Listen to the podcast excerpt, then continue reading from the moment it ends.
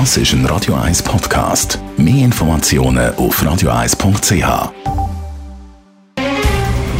Der Finanztag auf Radio 1. Verstehen, was Menschen und den Markt bewegt. In Zusammenarbeit mit der Zürcher Privatbank Merki Baumann.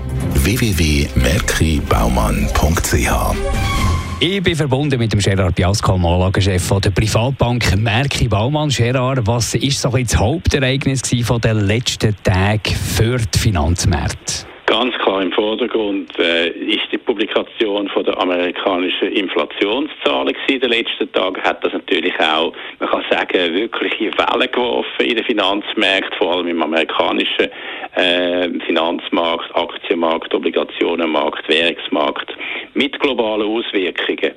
Und was äh, passiert ist, ist, man hat die neueste Inflationszahl publiziert. Der Analystenkonsens hat erwartet, dass natürlich die Inflation ansteigt, weil man im Vorjahr Corona-bedingt natürlich sehr tiefe Preise gesehen hat, sehr tiefe Aktivität, sehr tiefe Nachfrage. Man hat erwartet, dass die Inflation auf äh, über 3% auf 3,5% ansteigt, aber es ist dann 4,2% rausgekommen, was natürlich die Märkte verschreckt hat. Und auch in der Kernrate, das heißt ohne Nahrungsmittel, ohne äh, Ölpreiseneffekt, dort ist man auch deutlich stärker angestiegen als erwartet auf 3% jetzt bei der US-Inflation. Woher kommt denn der Anstieg?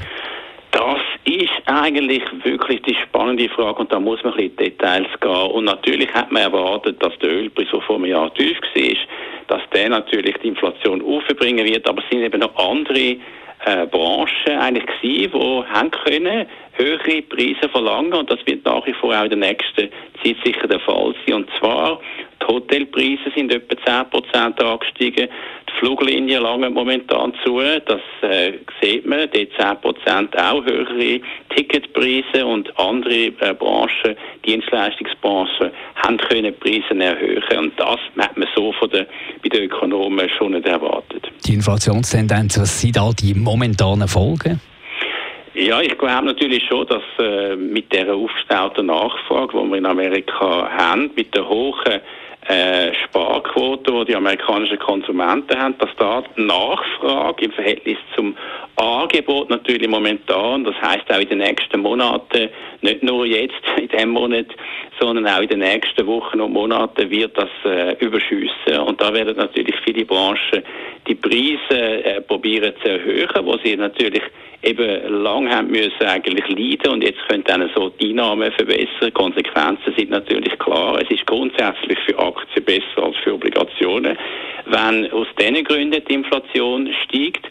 Aber bei den Aktienmärkten gibt es natürlich auch mehr Volatilität, es gibt mehr Unsicherheit und vor allem die bisherigen Favoriten, die eben teuer bewertet worden sind, Technologieaktien in Amerika als Beispiel, die mit einer teuren Bewertung sind natürlich beim Anstieg von der langen Zinsen eher verwundbar auf Gewinnmitnahmen, während die sogenannten Value- oder Substanzaktien, die eben eine tiefere Bewertung haben im historischen Vergleich, von den steigenden langen Zinsen weniger betroffen sind. Also die Rotation, die wir sehen, aus diesen Technologieaktien oder teuer bewerteten Aktien, auch allgemein gesagt, zu den eher Value- oder Substanzaktien, die könnte weitergehen. Und bei einigen Rotationen hat es auch historisch mehr Volatilität in den Aktienmärkten.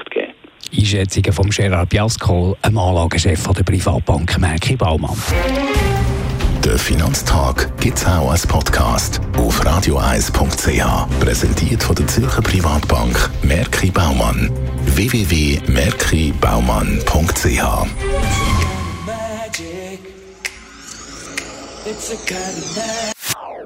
Das ist ein Radio 1 Podcast. Mehr Informationen auf radioeis.ch.